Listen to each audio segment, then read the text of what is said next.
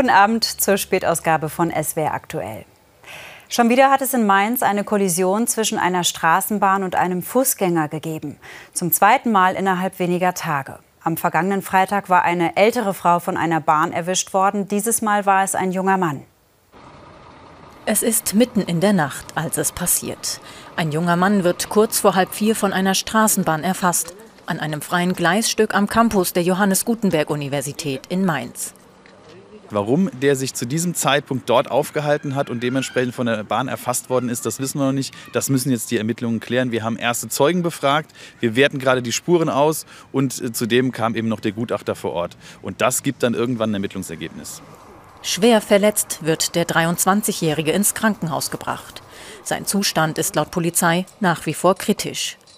Ein tragisches Unglück mit einer Straßenbahn. Schon wieder. Denn bereits letzten Freitag war in Mainz eine 60-jährige Frau von einer Straßenbahn angefahren worden und schließlich im Krankenhaus verstorben. Da wissen wir, dass die leider nun verstorbene Dame die Straße überquert hat, hier der Straßenbahnfahrer auch noch gehupt hat und geklingelt hat, dann eine Vollbremsung eingeleitet hat und es einfach nicht mehr geschafft hat, zum Stehen zu kommen, die Dame dann dementsprechend von der Straßenbahn erfasst worden ist. Zwei Unfälle mit einer Straßenbahn innerhalb einer Woche. Im Stadtgebiet Mainz gab es und wird es auch leider immer wieder geben Unfälle zwischen Straßenbahn und anderen Verkehrsteilnehmenden. Ähm, da können wir jetzt keinen Schwerpunkt festmachen. Also wir können jetzt nicht feststellen, dass der eine Unfall mit dem anderen Unfall in unmittelbarem Zusammenhang steht. Ne? Das eine ist ein Unfall, mit dem Fußgängerin die Straße überquert und der andere ist mitten in der Nacht, wo wir noch nicht wissen, wo kam denn die Person überhaupt her, die von der Bahn erfasst worden ist. Da können wir keinen Zusammenhang herstellen. In beiden Fällen wurden Gutachter beauftragt, die Unfälle zu rekonstruieren. Die Ermittlungen laufen laut Polizei auf Hochtouren. Der Bundestag hat der Gas- und Energiepreisbremse zugestimmt. Ab März soll sie rückwirkend auch für Januar und Februar gelten. So will die Bundesregierung verhindern, dass die Bürgerinnen und Bürger für die rasant gestiegenen Energiekosten voll aufkommen müssen. Bis zuletzt wurde um die Details gerungen. Die Spree mit dem ersten Eis, draußen klirrend kalt, drinnen sparen die Abgeordneten bei 19 Grad vorgeschriebener Raumtemperatur Energie und beschließen dann mit der Mehrheit der Ampelkoalition die Energiepreisbremse. Strom kostet dann maximal 40 Cent pro Kilowattstunde, Gas 12 Cent und Fernwärme 9,5 Cent. Allerdings nur für 80 Prozent des Vorjahresverbrauchs, damit Sparanreize bleiben. Selbst eine Ampelfraktion wie die FDP ist nicht mit allem zufrieden um 0.25 Uhr noch wurden 400 Seiten Änderungsanträge verschickt. Es kann in so einer kurzen Zeit niemals ein perfektes Instrument in so einer Krisenzeit geben. Dieses Instrument ist aber dazu da, jetzt tatsächlich die Härten abzufedern, die Menschen zu entlasten, sodass keiner Angst haben muss, äh, im, im Winter kalt zu sitzen oder auch ohne Strom da zu sein. In Wittlich hat Stefan Lausberg mit Spannung die Bundestagsdebatte verfolgt. Auf dem Hahn betreibt er zwei Blockheizkraftwerke mit Biogas. Damit wird die Polizeischule geheizt, auch die Flughafenterminals bekommen davon ihre Energie. Es gibt jetzt zwar einen Sonderaufschlag von 9 Cent für gestiegene Kosten für Mais, Gras und Getreide sowie den Transport, aber alles andere schöpft der Staat ab, um damit die Energiebremse mitzufinanzieren. Kein gutes Modell, findet der Unternehmer. Leben können ja, ähm, zufrieden eher nein. Ja? Weil man hier doch wieder die Bremsen reinge, äh, gebracht hat, die man letztendlich äh, rausnehmen wollte mit äh, dem Ausbau der Erneuerbaren. In diesen Chor stimmt die Opposition mit ein. Die Regierung habe viel zu lange gewartet. Viele Regelungen seien nicht klar oder kontraproduktiv. Ich kann die Unzufriedenheit verstehen, all derer, die investieren in erneuerbare Energien. Und das ist ja auch, sind die Biogasanlagen zum Beispiel. Da müssen wir sehr klar sagen, es ist überhaupt nicht nachvollziehbar, dass es hier eine Gewinnabschöpfung gibt. Und wir schauen uns dann den Umsatz an. Ähm, wer soll da noch motiviert werden, etwas für die erneuerbaren Energien zu tun? Das ist wiederum ein Stück weit und eigentlich eine Bremse für die erneuerbaren Energien, was hier die Ampelregierung beschlossen hat. In einem aber sind sich alle einig, in der Hoffnung auf einen milden Winter, damit weniger geheizt werden muss und von der Politik auf neue Hilfspakete verzichtet werden kann.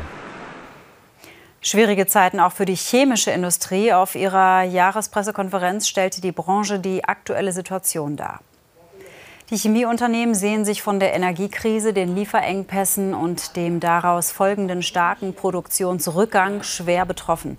Obwohl die Umsatzzahlen wegen der hohen Preise sogar gestiegen sind, beklagen 80 Prozent der Unternehmen Rückgänge oder Verluste. Die Chemie ist für ein Drittel der Industrieproduktion im Land verantwortlich, braucht dafür aber eben auch sehr viel Energie. Die Zufriedenheit der Rheinland-Pfälzer mit der Landesregierung ist laut SWR-Umfrage Polytrend zum zweiten Mal hintereinander deutlich gesunken. Auch Ministerpräsidentin Dreyer kommt bei weitem nicht so gut weg, wie das lange Zeit der Fall war. Sie erreicht die schlechtesten Umfragewerte ihrer Regierungszeit. Das liege unter anderem an besonderen Herausforderungen im Land, wie dem Untersuchungsausschuss zur Flutkatastrophe, analysierte Politikwissenschaftler Thorsten Faas in der Sendung zur Sache. Ein Friedenslicht wurde Ministerpräsidentin Dreyer diese Woche überreicht von Pfadfindergruppen aus dem Bistum Mainz.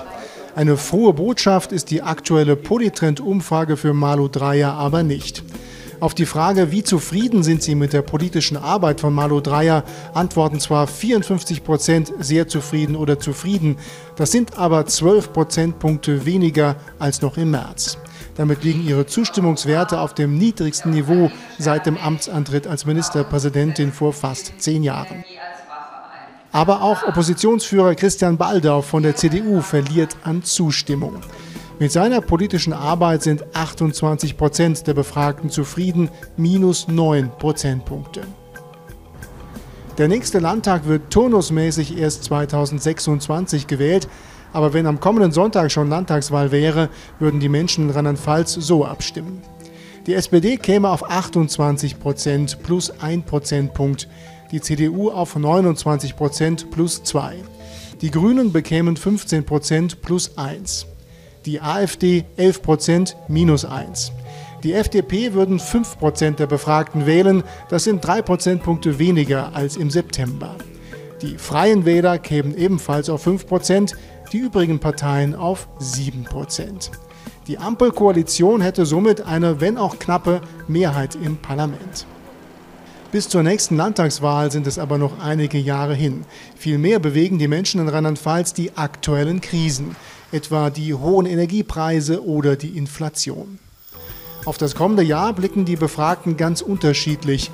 Eher mit Zuversicht sagen 34 Prozent, eher mit Beunruhigung 63 Prozent. Und je geringer das Nettoeinkommen im Haushalt ist, desto mehr Sorgen machen sich die Menschen. Ja, und Sorgen machen sich auch viele Rheinland-Pfälzer um die Frage, wie nah ist im Notfall oder bei einer schweren Erkrankung das nächste Krankenhaus? Gibt es überhaupt noch eins in der Nähe? Eine berechtigte Sorge, denn besonders kleine Kliniken auf dem Land stehen wirtschaftlich massiv unter Druck. So auch das St. Joseph Krankenhaus in Adenau. Das soll schon kommenden März schließen. Die Silhouette des Nürburgrings an der Decke des Schockraums. Sie erinnert daran, dass das Krankenhaus in Adenau lange Jahre eine der ersten Anlaufstellen für Notfälle vom Nürburgring war. Doch spätestens seit Anfang 2020 die stationäre Chirurgie geschlossen wurde, ist es ruhiger geworden im St. Joseph Krankenhaus. Dass in drei Monaten nun sogar ganz Schluss sein soll, ist dennoch eine große Enttäuschung für den langjährigen Vorsitzenden des Fördervereins. Wir haben damals schon geahnt, dass das auch der Anfang vom Ende sein kann. Äh, es wurde immer etwas anderes behauptet, aber jetzt war die Situation so, dass wieder, und das macht mich sehr traurig, äh, wieder kurz vor Weihnachten diese Nachricht kam. Äh, und es hängen immerhin in etwa 60 feste Arbeitsplätze daran. Stationär behandelt wurden im Krankenhaus Adenau zum größten Teil nur noch Patienten der Geriatrie. An die 15 bis 20 Betten seien aktuell belegt, heißt es. Ein Krankenhaus dieser Größe auf dem Land locke weder genügend Patienten noch ausreichend Fachpersonal an. Und fehlendes Personal sei letztlich auch der Auslöser für die Schließung des Krankenhauses gewesen, so die Vorsitzende der Geschäftsführung der Marienhauskliniken. Wir haben eine Kollegin im ärztlichen Bereich dort, die in Rente geht dann eine Kollegin, die uns verlässt und eine Kollegin hatte einen Unfall und ist langzeitkrank. Und wenn Sie ein Haus in dieser Größe haben, dann ist das ein Ausfall eines signifikanten Anteils des Teams. Und hier reden wir über das Fachärzteteil des Teams. Das heißt, dass wir einfach die Versorgung nur noch schwer aufrechterhalten können. Und das ist durchaus ein Kraftakt für uns und Kollegen von anderen Standorten etc., das bis Ende März zu schaffen. Ein Notarztstandort wird Adenau aber bleiben. Und hinter den Kulissen gibt es schon Pläne, wie man den Verlust des Krankenhauses auffangen kann. Es wird äh, gearbeitet an einer Einrichtung, äh, die, die vielleicht nicht Krankenhaus heißt, aber die eben die Grundversorgung der Bevölkerung hier sicherstellt. In diesem einsamen Raum mit riesigen Entfernungen zu den nächsten Krankenhäusern. Spruchreif ist noch nichts. Hauptsache, es geht irgendwie weiter. Das wäre wohl das schönste Weihnachtsgeschenk. Vor dem Landgericht Bad Kreuznach hat heute ein Prozess wegen gemeinschaftlichen Mordes erneut begonnen. Der Prozess war unterbrochen worden, weil ein Schöffe gestorben war.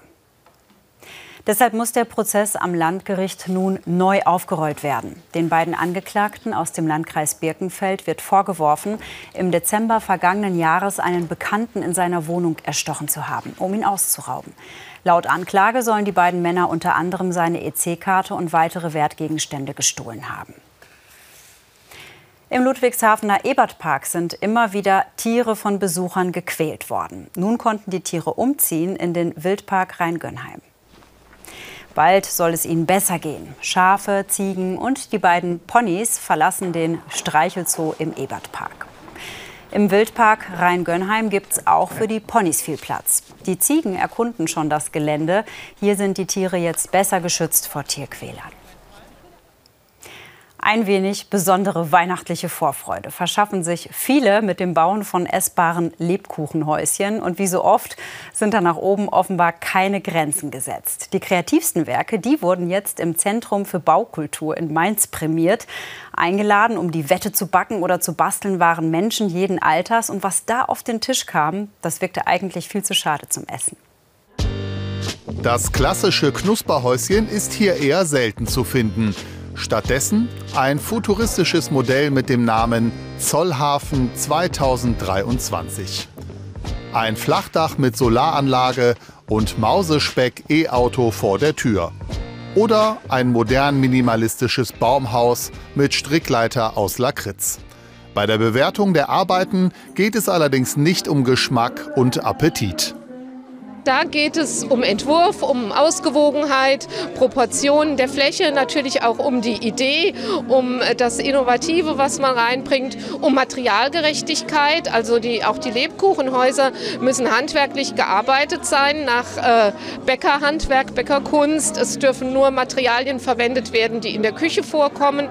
Mehr als 30 Lebkuchenbauten wurden eingereicht beim Zentrum für Baukultur. Eigentlich eine süße Tradition zum Jahresende, aber dieses Mal purer Pragmatismus in Zeiten der Energiekrise. Lebkuchen, ein energieeffizienter Baustoff.